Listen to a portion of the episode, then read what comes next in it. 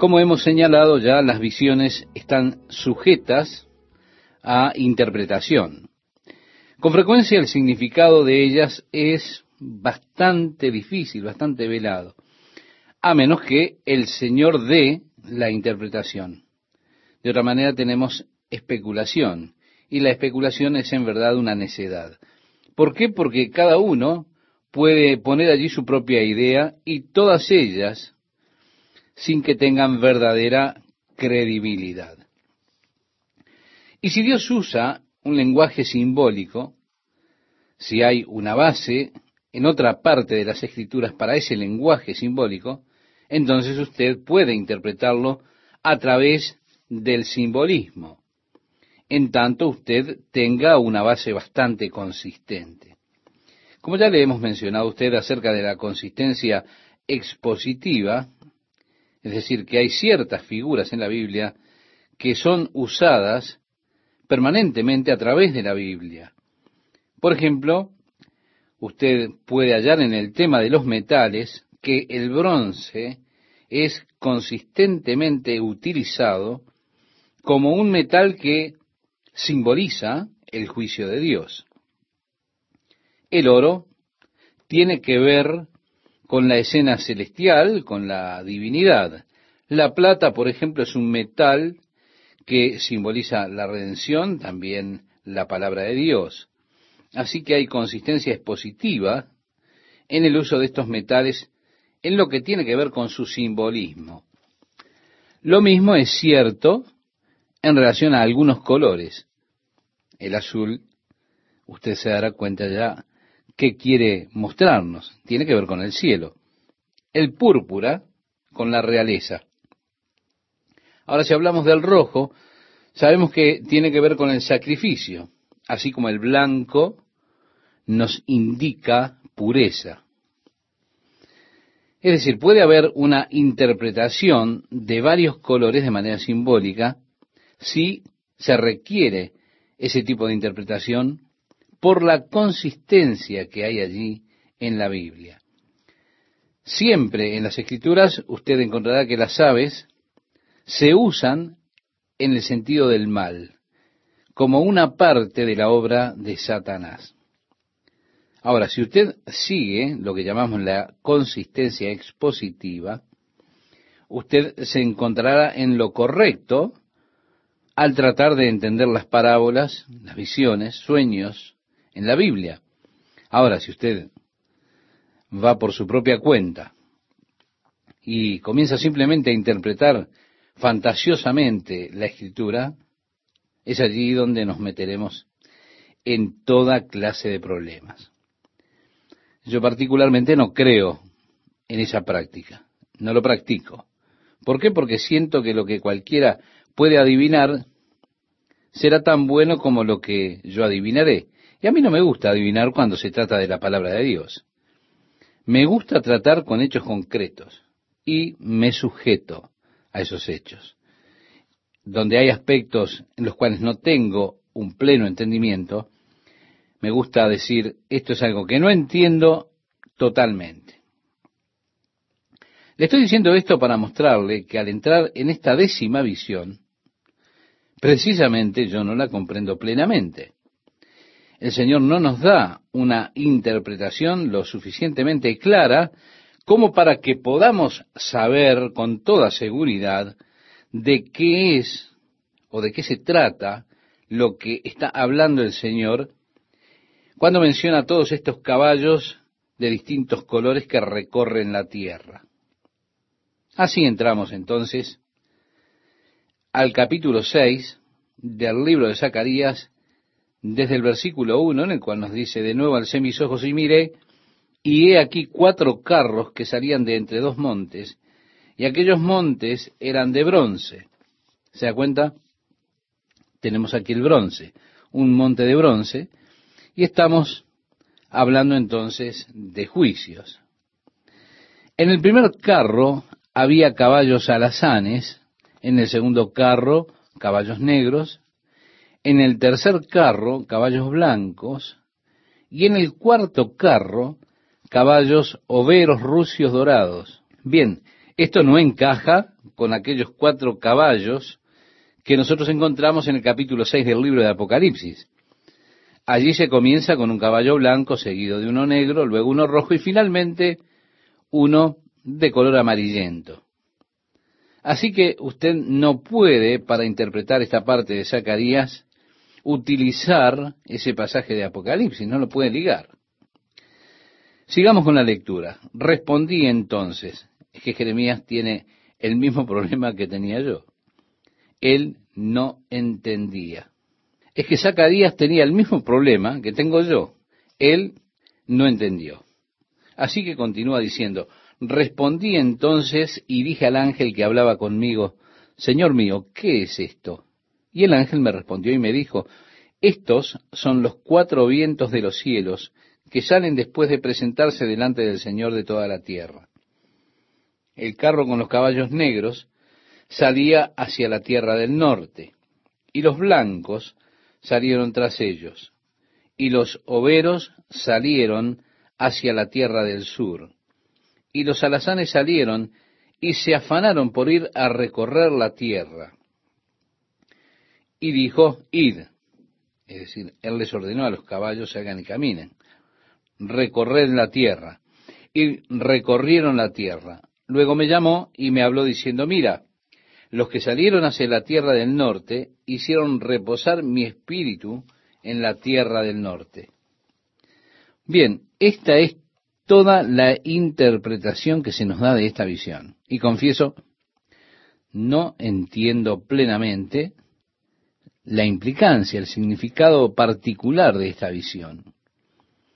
Ahora, al entrar en la siguiente parte, ya tengo un mejor entendimiento. No estamos tratando con visiones ahora, estamos tratando con actualidades.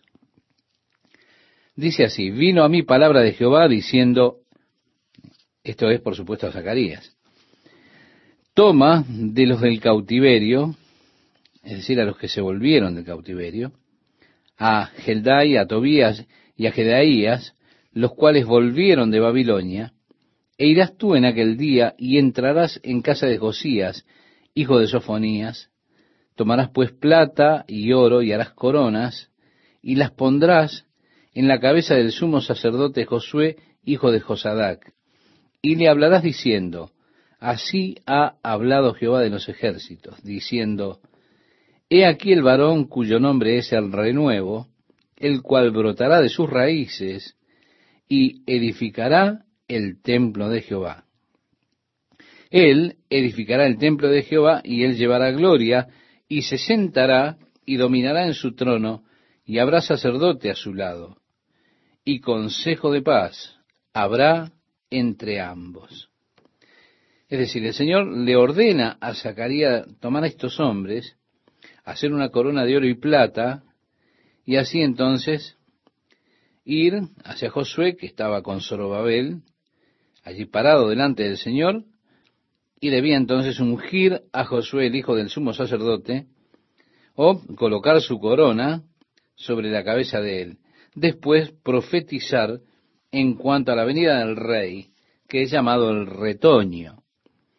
Es interesante que ellos pusiesen la corona sobre Josué, que era un sacerdote, y era de la tribu de Leví la tribu real en Israel no es Leví, sino que era la tribu de Judá. Dios le había prometido a Israel que David sería el que reinaría sobre el trono. Y de hecho el retoño es el nombre de alguien que viene de David. Porque leemos otro pasaje que dice, y se levantará un retoño de la rama de Isaí. Es decir, se está prediciendo que sería el retoño de Isaí, que pertenece a la tribu de Judá y que sería quien reinaría. Pero en este caso está Josué, que es hijo del sumo sacerdote, es el que es coronado, y luego se da la profecía en cuanto al retoño. El nombre de Josué es significativo desde ya. Es el mismo nombre que Jesús es la forma hebrea, Josué, para el griego Jesús. En hebreo significa Jehová o ya como se lo abrevia, es salvación. Y así que esto es significativo, hablando del nombre mismo. Y es significativo que Josué fuese coronado como un sacerdote. Pero coronado para ser rey como una predicción, una profecía de lo que sería la coronación de Jesús como rey. Jesús es de la tribu de Judá, pero a la vez es reconocido como el sacerdote. Estimado oyente, en el libro de Hebreos, el escritor de ese libro señala que Jesús es nuestro sumo sacerdote que ha entrado a los cielos por nosotros. Ahora nosotros que no somos judíos, que pertenecemos a las naciones gentiles, no tenemos ningún problema con eso. Ahora, si fuésemos judíos y alguien me dijese, bueno, Jesús es nuestro gran sumo sacerdote, yo como judío diría, ¿cómo puede Jesús ser el gran sumo sacerdote si eres de la tribu de Judá? Si el sacerdocio pertenece a la tribu de Leví, ¿cómo podría alguien de la tribu de Judá ser sacerdote? Así que el escritor del libro de Hebreos reconoce que esto sería un problema para los judíos. Él declaró que Jesús era un sacerdote no según la orden de Leví, sino sacerdote de una orden sacerdotal, valga la redundancia, diferente. Él es de la orden de Melquisedec, del cual se ha hablado en las Escrituras. Y él habló de cómo, cuando Abraham regresaba con aquel motín de los cinco reyes, quien había tomado cautivo a su sobrino Lot estaba dentro de estos reyes. Y cuenta cómo él estaba regresando con todo este botín, habiéndolos vencido. Y allí se relata en el libro de Génesis cómo Melquisedec, rey de Salem, salió a su encuentro y como Abraham le vio le pagó los diezmos a Melquisedec de todo lo que tenía. Melquisedec fue llamado allí sacerdote delante del Señor. En cuanto a Melquisedec, no sabemos nada de su trasfondo familiar, no sabemos de dónde provenía tampoco. Esto ocurrió antes de que Israel fuera una nación. Ocurre cuando Abraham estaba en tierra extraña, Ahora, ¿quién es Melquisedec? ¿De dónde vino? ¿Cuál es su trasfondo? Allí la escritura permanece silenciosa, pero sí nos dice que era un sacerdote del Dios Altísimo y también que recibió ofrendas de Abraham, lo que muestra que ese orden o esa orden de hecho es una orden más alta de sacerdotes que la orden de los levitas. ¿Por qué? Porque los levitas descienden de Abraham. Y Abraham recibió la bendición de Melquisedec. Y siempre el menor es bendecido por el más grande. Así que tenemos aquí a Melquisedec, una persona de la cual no tenemos, reitero, trasfondo escritural, pero que viene y bendice a Abraham y recibe de Abraham los diezmos. Es reconocido Melquisedec como sacerdote del Dios Altísimo. Así que el autor del el libro de Hebreos dijo que Jesús es un sacerdote según la orden de Melquisedec, que de hecho es una orden de sacerdotes mayor que la orden de Leví. Ahora, aquí tenemos la coronación del sacerdote como rey. Aquí está la profecía de aquel día cuando Jesús sería reconocido como el rey. Es la profecía que habla del renuevo y nos dice que él habría de construir el templo del Señor. Ahora, esto establece estas personas para que cumplan la profecía que fue hecha por Jesucristo. Se nos dice que cuando le rechazaron, él dijo, yo he venido en nombre de mi Padre y no me recibís. Si otro viniera en su propio nombre, a ese recibiréis, le decía Jesús a los judíos. En el Evangelio de Juan, capítulo 5, verso 43, usted puede encontrar este pasaje. En otras palabras, Jesús estaba prediciendo la aceptación que tendría para ellos el anticristo, precisamente al comienzo de reinado de ese personaje. Ahora, en Daniel capítulo 9 se nos dice del príncipe de un pueblo que habría de venir del imperio romano, ese imperio romano reavivado de alguna manera, muchos piensan que de la comunidad europea, como más frecuentemente se le llama el día de hoy. Se nos dice que de allí él vendrá y hará un pacto con la nación de Israel, pero a la mitad del periodo de siete años ha de romper ese pacto, estableciendo la abominación espantosa, esa abominación que causa desolación de la cual Jesús anticipó en el capítulo 24 del Evangelio de Mateo a los judíos. El templo debe ser reconstruido, creo yo, muy pronto. Estarán dedicados a la reconstrucción del templo. Seguramente el templo estará en pie durante ese período de la gran tribulación. Juan está dando una vara de medir para el nuevo templo y sus atrios en el libro de Apocalipsis. Y eso tiene que ver con el periodo de la tribulación. Aquí en el libro de Zacarías, la profecía del retoño dice que Él construirá el templo del Señor y llevará la gloria y se sentará sobre su trono. Así que los judíos están esperando el día en que alguien venga a iniciar a ayudarles a reconstruir el templo. Si usted habla en el día de hoy con los judíos ortodoxos, ellos le dirán que están esperando al Mesías, esperan que venga pronto, y le han de reconocer porque Él les ayudará a reconstruir el templo. Por tanto, están prontos para la aceptación de aquel que vendrá diciendo que es el Mesías, pero será ni más ni menos que el anticristo. Vendrá con su plan de poner un muro entre la mezquita del Domo de la Roca y el área norte del monte del templo, otorgándole hacia los judíos el derecho de reconstruir su templo. Ellos le recibirán inmediatamente como su Mesías. Pero, después de tres años y medio, cuando el templo esté construido y él venga al templo, allí este personaje nefasto revelará su verdadera identidad por medio de esa blasfemia que consistirá en que Él se parará allí en el templo de Dios, diciéndose ser Dios, y demandando ser adorado como Dios, haciendo que cesen los sacrificios y las oraciones, y establecerá su imagen, la imagen de la bestia, allí en el templo.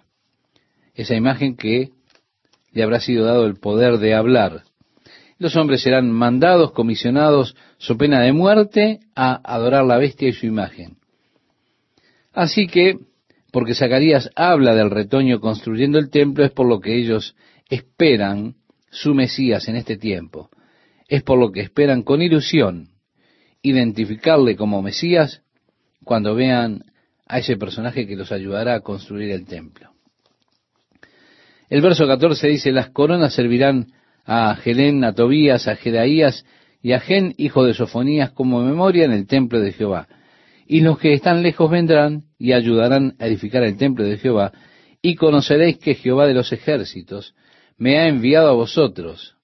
Y esto sucederá si oyereis obedientes la voz de Jehová vuestro Dios.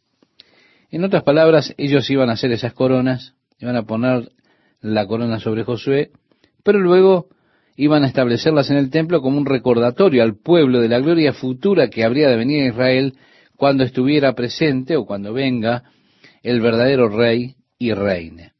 Así que ellos iban a ser establecidos allí y cada vez que el pueblo fuese al templo verían esa corona de oro y plata que había sido puesta sobre Josué o puesta sobre Jesús, si prefiere el nombre griego. Sería un recordatorio de que un día él se sentaría sobre su trono en el templo reinando. Esa era la esperanza de ellos. Así que ese glorioso día del futuro, cuando Jesús venga y reine, está cercano. Y hay obediencia en ese momento, habrá obediencia a él y acatamento pleno. Bien, algunos hombres fueron a ver a Zacarías con una pregunta. Mientras ellos estaban en Babilonia, estuvieron guardando un par de días de ayuno. Ellos conmemoraron el día que el templo fue destruido por el ejército de Babilonia. Y así fue entonces que visitaron a Zacarías con el propósito de hacerle una pregunta. Nuestro pasaje nos dice, aconteció que en el año cuarto del rey Darío vino palabra de Jehová a Zacarías a los cuatro días del mes noveno, que es Quisleu, cuando el pueblo de Betel había enviado a Sarecer con Regemmelech y sus hombres a implorar el favor de Jehová y a hablar a los sacerdotes que estaban en la casa de Jehová de los ejércitos y a los profetas diciendo, lloraremos en el mes quinto, haremos abstinencia como hemos hecho ya algunos años, Vemos entonces que durante los 70 años de cautiverio, allí en el quinto mes, tenían ese ayuno, recordando la destrucción del templo.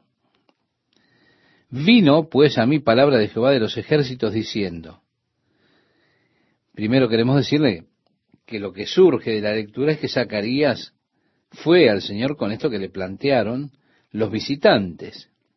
Y Dios le responde a Zacarías. ¿Qué le responde? Lo que dice a continuación habla a todo el pueblo del país y a los sacerdotes, diciendo, Cuando ayunasteis y llorasteis en el quinto y el séptimo mes estos setenta años, ¿habéis ayunado para mí? Y cuando coméis y bebéis, ¿no coméis y bebéis para vosotros mismos? ¿No son estas las palabras que proclamó Jehová por medio de los profetas primeros cuando Jerusalén estaba habitada y tranquila, y sus ciudades en sus alrededores, y el Negev y la Cefela estaban también habitados? En otras palabras, les está diciendo el Señor, miren, yo nunca ordené estos ayunos para empezar. Ellos estaban llorando y ayunando por el juicio que Dios había traído sobre sus padres porque sus padres habían desobedecido la palabra del Señor.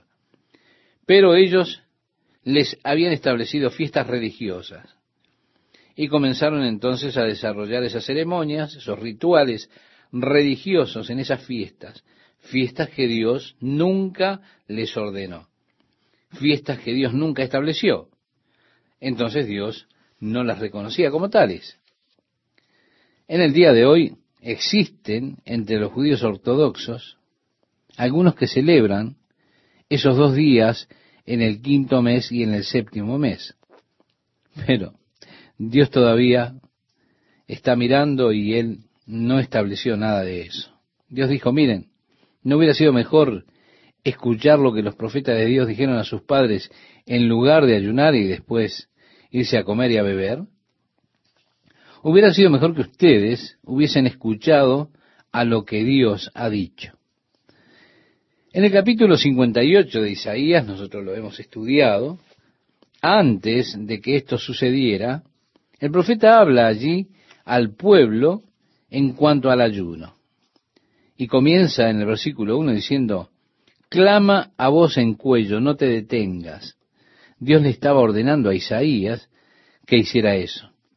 Y anuncia a mi pueblo su rebelión y a la casa de Jacob su pecado que me buscan cada día y quieren saber mis caminos como gente que hubiese hecho justicia y que no hubiese dejado la ley de su Dios. Me piden justos juicios y quieren acercarse a Dios. ¿Por qué? Dicen, ayunamos y no hiciste caso.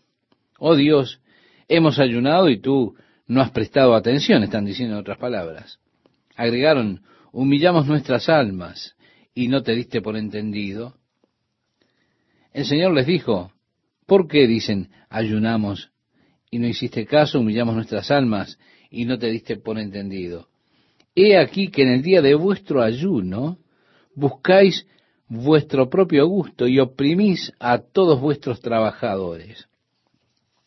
Sí, Dios les estaba diciendo, ustedes realmente no están ayunando para mí. Ustedes lo que hacen es tener placer en esos días de fiesta. No es una verdadera aflicción. Y después dice, es tal el ayuno que yo escogí, que de día aflija el hombre su alma. Esa era la forma en que ellos afligían sus almas, recostándose sobre arpillera o piel de camello, que era muy áspera, muy tosca, colocando cenizas sobre ellos. Pero Dios dice, yo les pedí que hicieran eso. ¿Ustedes llaman a eso fiesta? Es decir, un día aceptable al Señor. Después dice, ¿no es más bien el ayuno que yo escogí desatar las ligaduras de impiedad, soltar las cargas de opresión y dejar ir libres a los quebrantados y que rompáis todo yugo? Esa es la clase de ayuno que quiero, les dice Dios. Es lo que quiero que hagan, que dejen en libertad a aquellos que están atados, sus esclavos, déjenlos libres. Y agregó, no es que partas tu pan con el hambriento y a los pobres errantes albergues en casa. Si usted realmente quiere ayunar para el Señor, entonces prepare una gran comida y llame a los pobres y aliméntelos. Dios dice, a mí me gusta esa clase de ayuno. Yo aceptaré esa clase de ayuno. Que cuando veas al desnudo, lo cubras y no te escondas de tu hermano. Y es allí a través de Isaías que dice, entonces nacerá tu luz como el alba y tu salvación se dejará ver pronto, e irá tu justicia delante de ti y la gloria de Jehová será tu retaguardia. Entonces invocarás y te oirá Jehová. Clamarás y dirá él, heme aquí. Si quitares de en medio de ti el yugo, el dedo amenazador y el hablar vanidad. Así que las personas pueden tener rituales religiosos, ayunar días y días, pero no es eso lo que Dios ordenó. Ellos decían, tenemos que continuar con esto, y Dios les dice, yo no les pedí que hicieran esto para empezar. Ellos no estuvieron ayunando para Dios en verdad.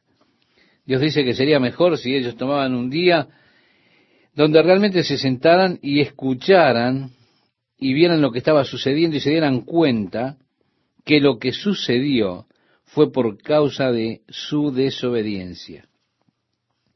Aquí están ustedes lamentándose por la pérdida del templo, pero ustedes deberían lamentarse por el corazón no arrepentido de sus padres, que fue lo que provocó la pérdida del templo. Ustedes deberían lamentarse por el hecho de que ellos no escucharon a Dios. Ustedes han establecido estas fiestas propias, pero yo nunca ordené esas fiestas. sea, ellos decían, espera un momento, Señor, ¿no es lo que tú mandaste? Es como si ahora dijéramos, Señor, espera un momento, ¿no debemos guardar el 25 de diciembre? Usted dirá, muy bien, apartémonos de eso. ¿Dónde Dios ordenó que el hombre festejara el cumpleaños de Jesucristo?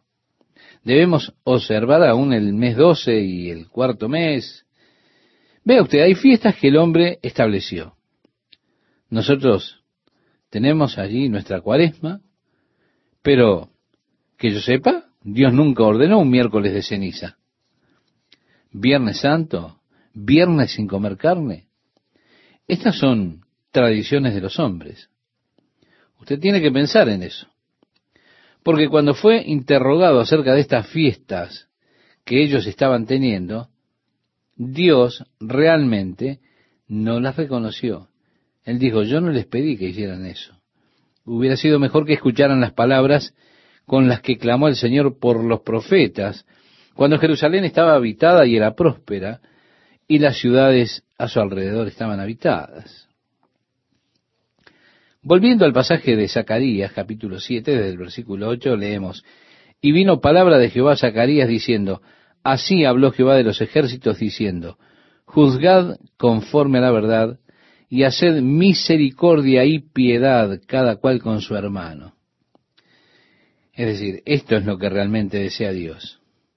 Usted quizá dice, yo quiero ayunar, pero Dios dice, hey, yo prefiero que seas justo, que seas honesto, que seas misericordioso y compasivo con los demás.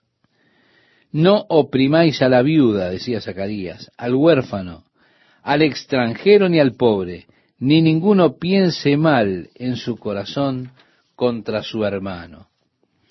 Sí, estas son las cosas que Dios tiene en cuenta. Son las cosas en las que Dios se agrada. Son aquellas cosas que Dios está diciendo que se hagan.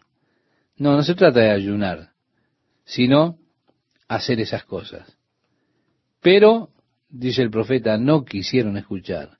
Antes volvieron la espalda y taparon sus oídos para no oír. Esas eran las cosas que los profetas les decían a los padres de ellos, y ellos no las escuchaban. Y pusieron su corazón como diamante, para no oír la ley ni las palabras que Jehová de los ejércitos enviaba por su espíritu, por medio de los profetas primeros. Vino por tanto gran enojo de parte de Jehová de los ejércitos, y aconteció que así como él clamó y no escucharon, también ellos clamaron, y yo no escuché, dice Jehová de los ejércitos. Ahora, ¿no es esto algo asombroso, estimado oyente? Dios dice, miren, yo clamé a ustedes, pero ustedes no escucharon. Les pedí que fueran justos, honestos, que fueran compasivos, misericordiosos, que cuidaran de la viuda, del extranjero, del pobre, que vistieran al desnudo, que alimentaran al hambriento. Yo les pedí, pero ustedes no me respondieron. Por consiguiente, cuando ustedes clamaron a mí, yo no les respondí. Sí, obedecer es mejor que los sacrificios, dice la Escritura. Es importante que seamos obedientes a la palabra del Señor, estimado oyente que la apliquemos a nosotros mismos, que escuchemos, que prestemos atención a la palabra de Dios. ¿Para qué? Para que cuando estemos en necesidad, cuando estemos en problema, y clamemos a Dios, que Dios nos escuche. Agrega el profeta, sino que los esparcí con torbellino por todas las naciones que ellos no conocían. Y la tierra fue desolada tras ellos sin quedar quien fuese ni viniese, pues convirtieron en desierto la tierra deseable. Vino a mí palabra de Jehová de los ejércitos, diciendo, así ha dicho Jehová de los ejércitos, celé a Sión con gran celo y con gran ira la celé. Así dice Jehová, yo he restaurado a Sión y moraré en medio de Jerusalén, y Jerusalén será llamada ciudad de la verdad, y el monte de Jehová de los ejércitos, monte de santidad. Esto, estimado oyente, es una promesa de la era futura que tendrá lugar cuando Jesús regrese, cuando Él venga y establezca su reino sobre la tierra y reine desde el monte Sión sobre este mundo. Así ha dicho Jehová de los ejércitos, aún han de morar ancianos y ancianas en las calles de Jerusalén, cada cual con bordón en su mano por la multitud de los días, y las calles de la ciudad estarán llenas de muchachos y muchachas que jugarán en ellas. Ahora, qué escena pintoresca del reino futuro, cuando niños y niñas jueguen juntos en las calles con total seguridad. Realmente estupendo. Así dice Jehová de los ejércitos. Bien, permítame decir que Dios ve la era del reino en perfección. Y la perfección es precisamente cuando llegue ese momento en que los muchachos y muchachas puedan jugar juntos con total seguridad en las calles. Así dice Jehová de los ejércitos. Si esto parecerá maravilloso a los ojos del remanente de este pueblo en aquellos días, ¿también será maravilloso delante de mis ojos? Dice Jehová de los ejércitos. Así ha dicho Jehová de los ejércitos. He aquí yo salvo a mi pueblo de la tierra del oriente y de la tierra donde se pone el sol y los traeré y habitarán en medio de Jerusalén, y me serán por pueblo, y yo seré a ellos por Dios en verdad y en justicia. Así ha dicho Jehová de los ejércitos. Esfuércense vuestras manos, los que oís en estos días estas palabras de la boca de los profetas. Desde el día que se echó el cimiento a la casa de Jehová de los ejércitos para edificar el templo. Porque antes de estos días no ha habido paga de hombre ni paga de bestia, ni hubo paz para el que salía ni para el que entraba a causa del enemigo. Y yo dejé a todos los hombres cada cual contra su compañero. Mas ahora no lo haré con el remanente de este pueblo, como en aquellos días pasados, dice Jehová de los ejércitos. Porque habrá simiente de paz. La vid dará su fruto, y dará su producto la tierra, y los cielos darán su rocío, y haré que el remanente de este pueblo posea todo esto. Nos dice allí el profeta Zacarías. Ahora, estimado oyente, recuerde que el profeta Ageo comenzó a profetizar diciendo, hey, ustedes están plantando mucha semilla, pero están recogiendo poco. Su dinero lo están colocando en bolsas con agujeros. Ustedes no tienen suficiente para andar por allí. Ahora, ¿por qué ha sucedido esto? Y así le decía el profeta, consideren los problemas que están enfrentando. No es porque ustedes están habitando en casas y han permitido que la casa del Señor esté desolada. Luego recuerde al pueblo que todos decidieron reconstruir el templo. Ageo dijo, marquen ese día en sus calendarios. Desde ahora en adelante será diferente. Sus graneros estarán llenos, ustedes serán benditos del Señor, porque ahora han tomado la tarea de construir la casa del Señor. Fue así que ellos completaron la tarea y Zacarías ahora está señalando, ahora ustedes son benditos una vez más, la semilla está prosperando, en tanto que antes la semilla no prosperaba. Ellos antes plantaban, pero plantaban mucho más de lo poco que cosechaban. Los cielos estaban dando su rocío. Dice, y sucederá que como fuisteis maldición entre las naciones, oh casa de Judá y casa de Israel, así os salvaré y seréis bendición. Está hablando, por supuesto, del futuro, de esa era que mencionamos tantas veces, la era del reino que tendrá lugar cuando Jesús regrese. Una vez más Israel será luz y bendición para este mundo, porque todo Israel será salvo. Por supuesto, aquí está la promesa de Zacarías, esa promesa en este libro que el Señor será el Salvador para ellos. Así ha dicho Jehová de los ejércitos. He aquí yo salvo a mi pueblo de la tierra del oriente y de la tierra donde se pone el sol, y los traeré, y habitarán en medio de Jerusalén y me serán por pueblo, y yo seré a ellos por Dios en verdad y en justicia. Y nuevamente tenemos el versículo 13. Y sucederá que como fuisteis maldición entre las naciones, oh casa de Judá y casa de Israel, así os salvaré y seréis bendición. Tenemos esta doble promesa de salvación. Luego dice el profeta, no temáis, mas esfuércense vuestras manos, porque así ha dicho Jehová de los ejércitos. Como pensé haceros mal cuando vuestros padres me provocaron a ira, dice Jehová de los ejércitos, y no me arrepentí, así al contrario, he pensado hacer bien a Jerusalén y a la casa de Judá en estos días. No temáis. Estas son las cosas que habéis de hacer. Hablad verdad cada cual con su prójimo. Juzgad según la verdad. Es decir, Dios les está expresando que Él quería justicia, quería honestidad, que cada hombre hablara la verdad con su vecino y que se ejecutara juicio con verdad. Y lo conducente a la paz en vuestras puertas, y ninguno de vosotros piense mal en su corazón contra su prójimo, ni améis el juramento falso, porque todas estas cosas son cosas que aborrezco, dice Jehová. Sí, es mejor, estimado oyente, que tengamos un cuidadoso estudio de esta pequeña lista de cosas que nos ha sido dada, porque estas son las cosas que Dios aborrece, ha aborrecido y continuará aborreciendo siempre. Y créame, yo no quiero estar haciendo cosas que Dios aborrezca. Por eso estudie esta lista con mucho cuidado y asegúrese que usted mismo esté haciendo las cosas que Dios dice que se hagan.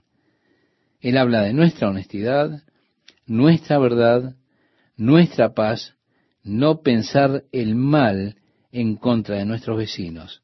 ¿Por qué? porque Dios dice, estas cosas aborré. Nuestro texto dice, vino a mí palabra de Jehová de los ejércitos diciendo, así ha dicho Jehová de los ejércitos. El ayuno del cuarto mes, el ayuno del quinto, el ayuno del séptimo y el ayuno del décimo se convertirán para la casa de Judá en gozo y alegría y en festivas solemnidades. Amad, pues, la verdad y la paz. Es decir, estos días que han estado ayunando, que yo no les ordené, cámbienlos. Los hago días de fiesta. Háganlos días de alegría, no más aflicción, sino que serán días de alegría. Así ha dicho Jehová de los ejércitos, continúa nuestro pasaje.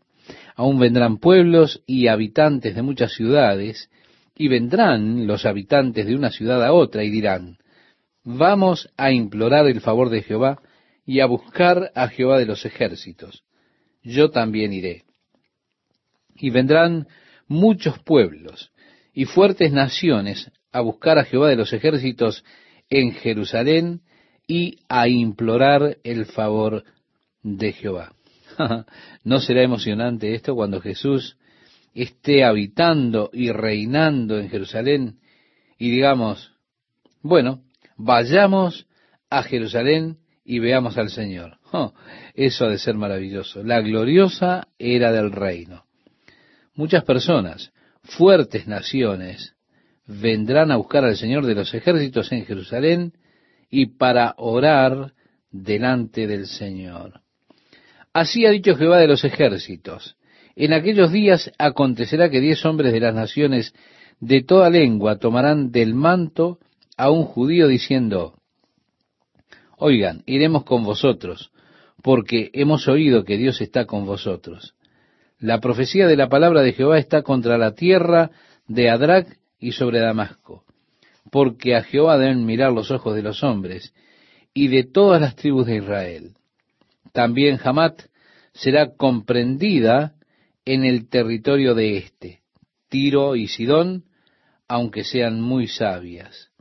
Bien que Tiro se edificó fortaleza y amontonó plata como polvo y oro como lodo de las calles, antes de proseguir, tenemos que decir que cuando la ciudad de Tiro estaba sitiada por Nabucodonosor, los ejércitos babilónicos asediaron la ciudad de Tiro por trece años, porque tenían un gran puerto y porque los fenicios gobernaban los mares.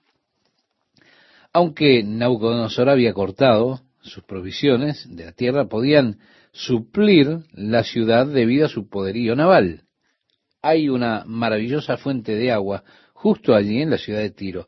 Así que ellos podían sobrevivir, pudieron hacerlo durante trece años de sitio, el sitio de Nabucodonosor. Pero cuando parecía que esta peste no habría de irse, la gente pensó, bueno, ¿por qué nos encerramos aquí? ¿Por qué no nos movemos a esa isla que está allí en ultramar? Así que la ciudad fue reconstruida durante esos trece años de sitio y fue hecha una isla fortificada que está cerca de una milla de distancia dentro del Mediterráneo. Así que para el tiempo en que los ejércitos de Babilonia derribaron los muros de la ciudad y entraron a la ciudad de Tiro, ellos ya habían mudado todas las riquezas, todos sus bienes a esa isla. Ellos no pudieron recibir el motín por la destrucción de Tiro en absoluto. Cuando entraron era una especie de ciudad vacía, cuando llegó el tiempo que ellos irrumpieron dentro de esa ciudad. Ahora, por causa de ese poderío naval que tenían los fenicios, ellos se volvieron gente extremadamente rica. Como el profeta Zacarías describe aquí, amontonaron plata como polvo y oro como lodo de las calles. Alejandro el Grande vino luego a esta área. Él demandó que la ciudad de Tiro capitulara. Ellos se negaron a hacerlo, así que Alejandro comenzó una batalla de siete meses contra la ciudad de Tiro, en la cual, después de siete meses, finalmente Alejandro la tomó. Cuando él tomó esa ciudad de Tiro hacia el sur, el área de los filisteos estaban tan aterrados por el hecho de que Alejandro hubiera tomado la ciudad de Tiro, que pensaron, si esa ciudad poderosa cayó en las manos de este hombre, con toda seguridad nosotros no vamos a poder resistir. Así que la mayoría de ellos se rindieron a Alejandro el Grande y él conquistó todas las ciudades de la planicie costera, de esa planicie costera sureña de Israel. Alejandro el Grande vino a Jerusalén en varias ocasiones, pero nunca atacó la ciudad. De hecho, le dio animales a los sacerdotes y dijo, ofrézcanlos a su Dios por mí. Parece que esta profecía en particular, en la primera parte aquí del capítulo 9, hiciera referencia a la venida de Alejandro el Grande y la conquista de ese territorio. Así que Tiro se edificó fortaleza, amontonó plata como polvo y oro como lodo de las calles, pero sigue diciendo el profeta, he aquí, el Señor la empobrecerá y herirá en el mar su poderío. Interesante. En ese tiempo ellos tenían ya construida esa fortaleza en la isla. Y ella será consumida de fuego. Sí, Alejandro quemó la ciudad de Tiro, esa gran ciudad, y la derribó, por supuesto, a tierra después que él, él, conquistó por el hecho de que ellos se atrevieron a desafiarlo, él arremetió con toda su fuerza. Ahora, las ciudades costeras del sur. Dice, verá Ascalón, continúa diciendo el profeta, y temerá. Gaza también, y se dolerá en gran manera. Asimismo Ecrón, porque su esperanza será confundida, y perecerá el rey de Gaza, y Ascalón no será habitada. Habitará en Asdod un extranjero, y pondré fin a la soberbia de los filisteos. Vemos, los filisteos fueron destruidos, quitados por Alejandro el Grande. Quitaré la sangre de su boca y sus abominaciones de entre sus dientes, y quedará también un remanente para nuestro Dios, y serán como capitanes en Judá, y Ecrón será como el Jebuseo. Entonces acamparé alrededor de mi casa como un guarda. Dios está diciendo, yo seré, más o menos está diciendo, yo seré la defensa, para que ninguno vaya ni venga, y no pasará más sobre ellos el opresor. De un lado al otro. Está hablando. Porque ahora miraré con mis ojos. Y esto es todo lo que Alejandro el Grande hizo, fue pasar de largo, él no tomó Jerusalén. Ahora, la última parte de esta profecía se dirige a la era del reino, el reino que está por venir. En el versículo 9 tenemos una profecía relevante en cuanto a Jesucristo, que también es citada por el evangelista Mateo. Es interesante notar cómo el Espíritu Santo guía a Mateo, le inspira para que cite esta profecía. Dice el versículo 9 del capítulo 9, Alégrate mucho, hija de Sión, da voces de júbilo, hija de Jerusalén. He aquí tu rey vendrá a ti, justo y salvador, humilde, y cabalgando sobre un asno, sobre un pollino hijo de asna. Aquí está la profecía de la venida del rey. Sí, eres humilde, él viene sobre un asno, sobre un pollino hijo de asna. Y esto fue cumplido por lo que nosotros llamamos la entrada triunfal de Jesús en Jerusalén. Fue el momento cuando él desciende del monte de los olivos, montando ese burrito sobre el cual ningún hombre había montado antes. Fue allí que los discípulos tomaron sus mantos, los tendieron por el camino, sacudían las ramas, clamando, Osana, Osana, bendito el que viene en nombre del Señor, como dice el Salmo 118, que es un salmo mesiánico.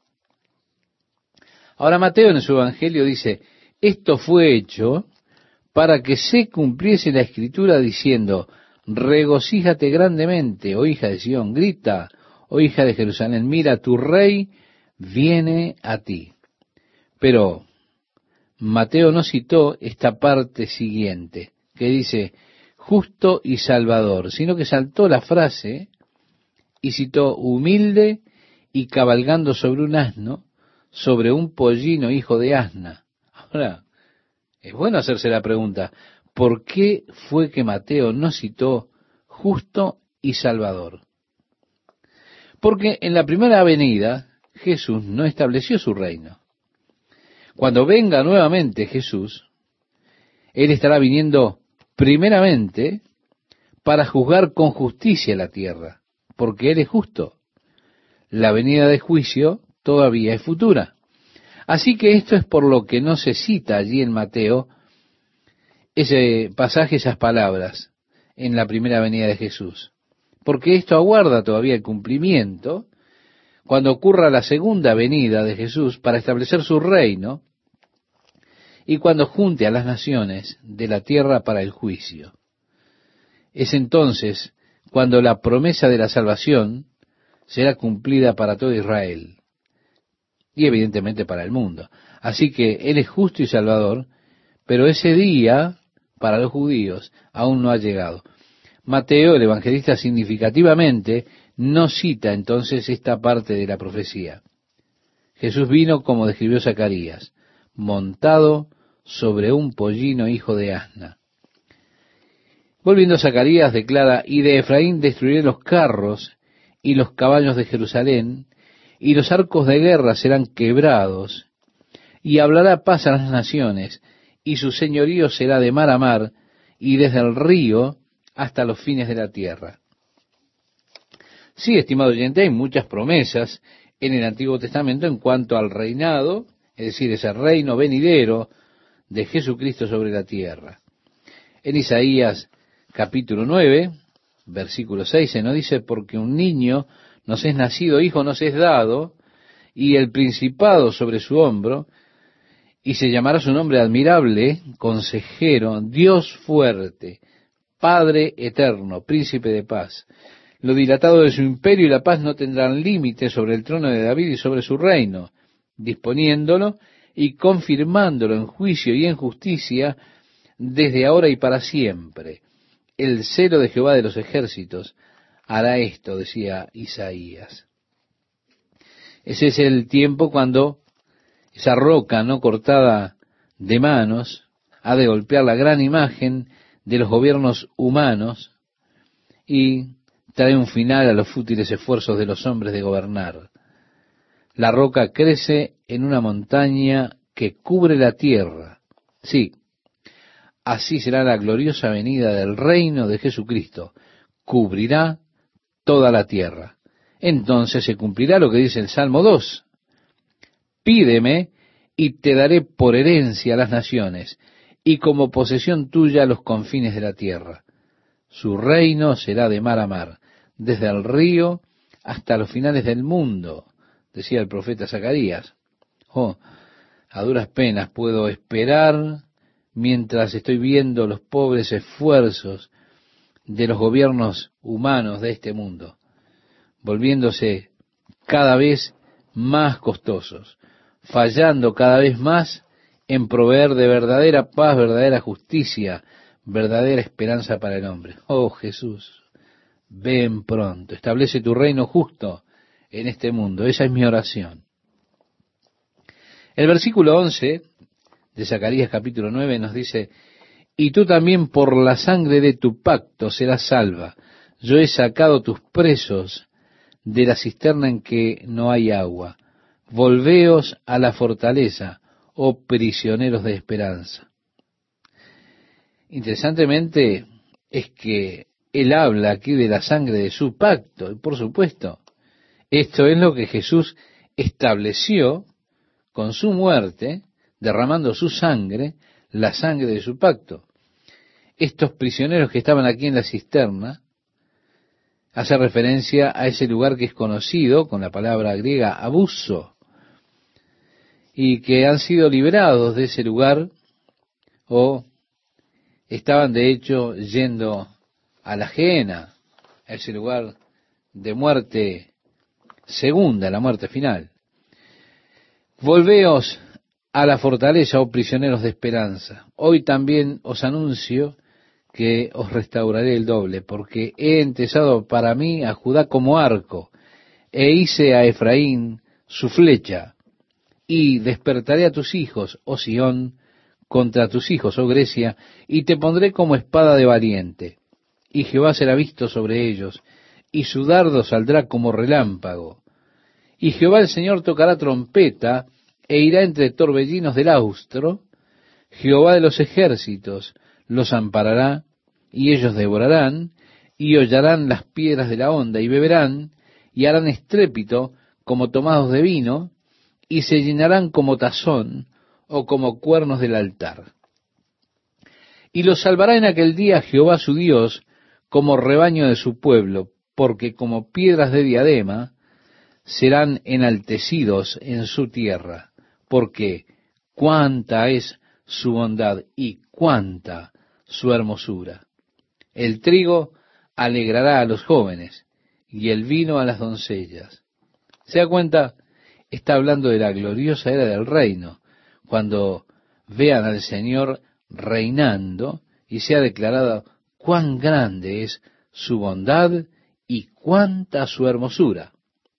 Ahora, en la era del reino, él, por supuesto, promete, allí dice, pedid a Jehová lluvia en la estación tardía. Jehová hará relámpagos y os dará lluvia abundante y hierba verde en el campo a cada uno.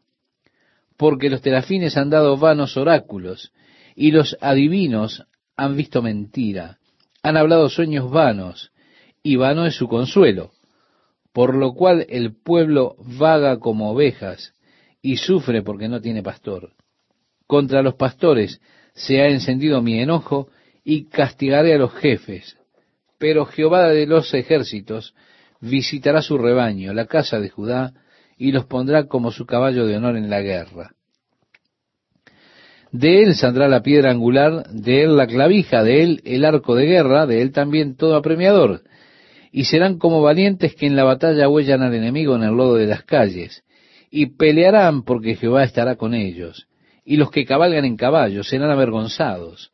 Porque yo fortaleceré la casa de Judá y guardaré la casa de José y los haré volver, porque de ellos tendré piedad y serán como si no lo hubiera desechado. Porque yo soy Jehová su Dios y los oiré. Sí, está hablando de esa gloriosa restauración cuando Jesús regrese nuevamente a la tierra y el pueblo completamente, Israel, todo Israel será salvo. Lo que vemos hoy no es realmente el cumplimiento de esta porción del libro de Zacarías. Claro que no. Continúa diciendo, y será Efraín como valiente, y se alegrará su corazón como a causa del vino. Sus hijos también verán y se alegrarán su corazón se gozará en Jehová. Yo los llamaré con un silbido y los reuniré, porque los he redimido y serán multiplicados tanto como fueron antes. Vemos las promesas de Dios, el vertimiento de las lluvias, esas lluvias tardías que vendrán sobre el pueblo, el rechazo de los falsos profetas, los adivinadores, aquellos que han dicho sueños falsos, tratando de confortar al pueblo de manera vana, vacía. El problema que las personas tenían por causa de que tenían falta de liderazgo. Dios da un paso adelante en su defensa. Efraín, su corazón, se regocijará en el Señor. La Biblia hace aquí una clara distinción entre la mente del hombre y el corazón de los hombres. La mente del hombre trata más con las áreas poco profundas de la vida de una persona. Habla de los estados de ánimo, las emociones, es allí donde el corazón trata más con ese temperamento de un individuo. Pero Dios está queriendo aquí no un cambio de esa parte de la mente, sino un cambio del corazón. Usted puede cambiar su mente bastante, la gente lo hace. Su corazón muy rara vez puede cambiar. Su corazón verdaderamente ha cambiado cuando usted ha nacido de nuevo por la fe en la obra de Jesucristo. Eso es lo que trae un verdadero cambio de corazón, un cambio de temperamento. Toda su vida es cambiada cuando su corazón es entregado a Dios.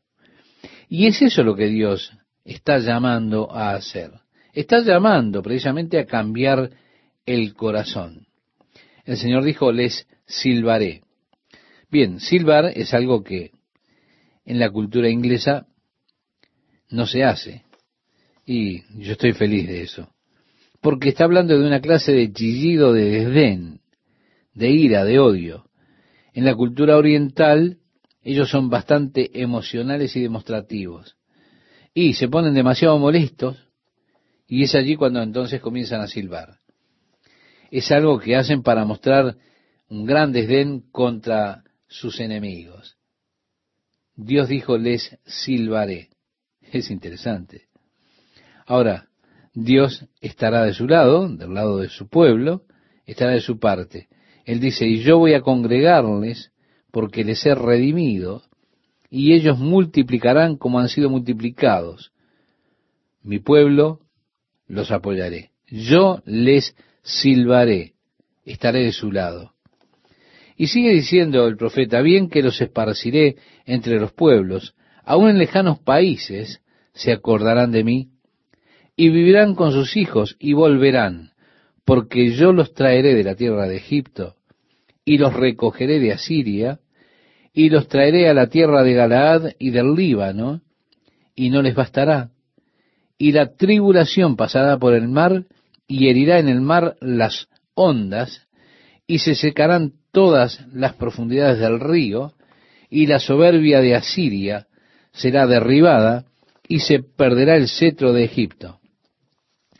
Todo esto habla de una parte de esa era del reino. El pueblo de Dios había sido traído o habrá sido traído a través del mar de la aflicción, sin dudas, el Señor dijo, y yo los fortaleceré en Jehová y caminará en su nombre, dice Jehová en el versículo 12. Así que vemos que está hablando de la gloriosa restauración que Dios hará de la nación de Israel. Su relación con este pueblo es de lo que habla. ¿Cómo es que Dios vuelve a ser para ellos la fortaleza de ellos?